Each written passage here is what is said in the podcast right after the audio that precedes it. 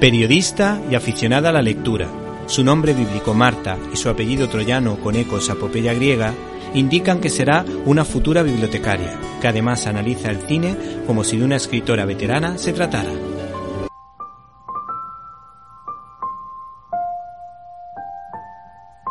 En este programa os traemos la película Matar a un ruiseñor del año 1962, protagonizada por Gregory Peck en el papel de Atticus Finch, un abogado elegido para defender en juicio a un hombre negro inocente acusado de violar a una chica blanca. Narrado desde el punto de vista de sus dos hijos, Jim y Scout, la película nos va mostrando poco a poco la sociedad de la época en Macomb, una pequeña ciudad del estado de Alabama en el año 1932, en la que nunca pasa nada. Los niños pasan el verano jugando en la calle, evitando la casa vecina en la que vive encerrado un hombre que no sale nunca durante el día y también evitando a una anciana gruñona que vive al otro lado de la calle. Pero su padre siempre está a su lado para educarles y enseñarles a tratar siempre bien a los demás. Scout.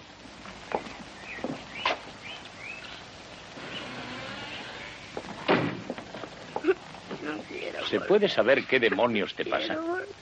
Anda, cuéntamelo. Atticus, no voy a volver a la escuela nunca más. Scout, es que hoy ha sido el primer día. No me importa, todo me salió mal. La maestra se enfadó mucho conmigo y me dijo que tu modo de enseñarme a leer es una equivocación, que no siguieras.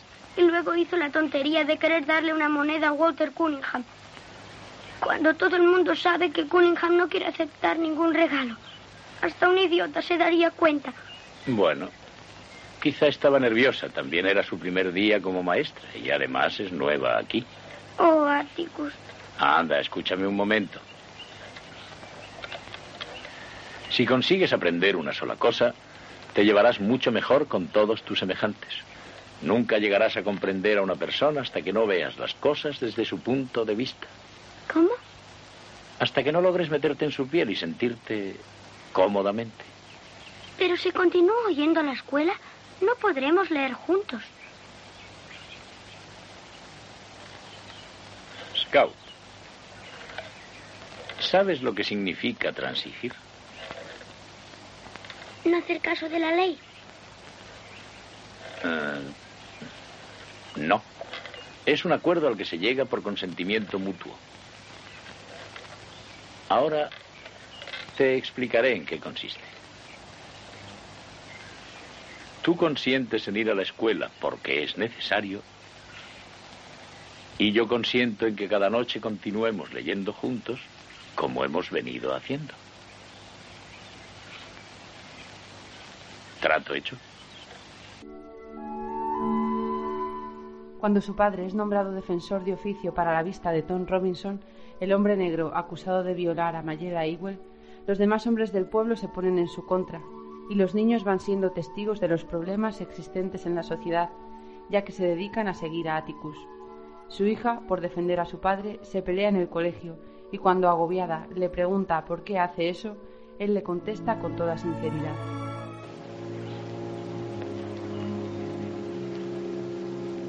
Pero Scout, ¿qué te pasa? Atticus, ¿tú defiendes a esos despreciables negros? No hables así de ellos. No soy yo, sino Cecil Jacobs. Y me peleé con él por eso. Scout, no quiero que te pelees con nadie. Atticus, tuve que hacerlo porque... No me importan los motivos. Te prohíbo que vuelvas a pelearte. Está bien.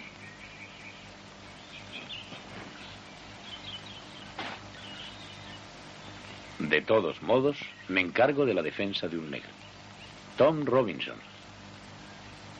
Scout, aún eres demasiado pequeña para llegar a comprender ciertas cosas. La verdad es que se ha hablado mucho en esta población respecto al hecho de que no debería defender a ese hombre. Si no deberías defenderle, entonces ¿por qué lo haces?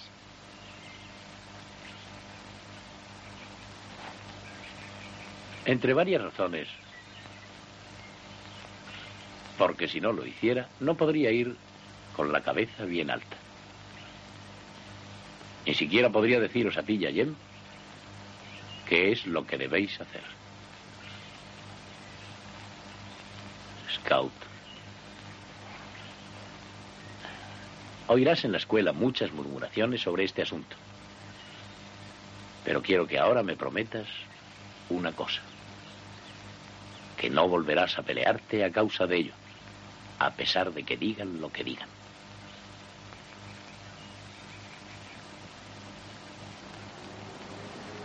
Te lo prometo. De aquí se puede extraer la absoluta importancia de hacer lo correcto y luchar siempre por ello, a pesar de los inconvenientes que esto pueda acarrear.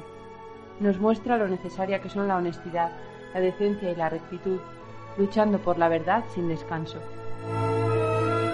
A pesar de ello, Atticus Finch tiene que realizar una encendida defensa de Tom Robinson, ya que, aunque las pruebas de su delito son inexistentes, todos le consideran culpable por el simple hecho de ser negro. Escuchemos su discurso, en el que resalta la dignidad de todo ser humano. Los testigos de la acusación, exceptuando al sheriff del condado de Macon, se han presentado ante ustedes, señores del jurado, con la cínica confianza de que su testimonio no se pondría en duda. Confiaban en que ustedes, señores, estarían de acuerdo con ellos en la suposición, en la indigna suposición, de que todos los negros mienten, de que en el fondo todos los negros son seres inmorales, de que nadie se puede fiar nunca de los negros cuando se hallan cerca de nuestras mujeres.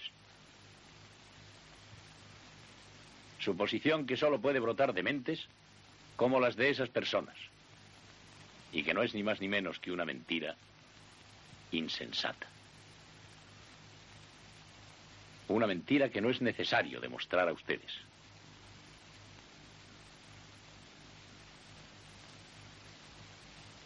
No obstante, a un negro humilde y respetable, porque ha tenido la incalificable osadía de sentir compasión de una mujer blanca. ¿Te está gustando este episodio?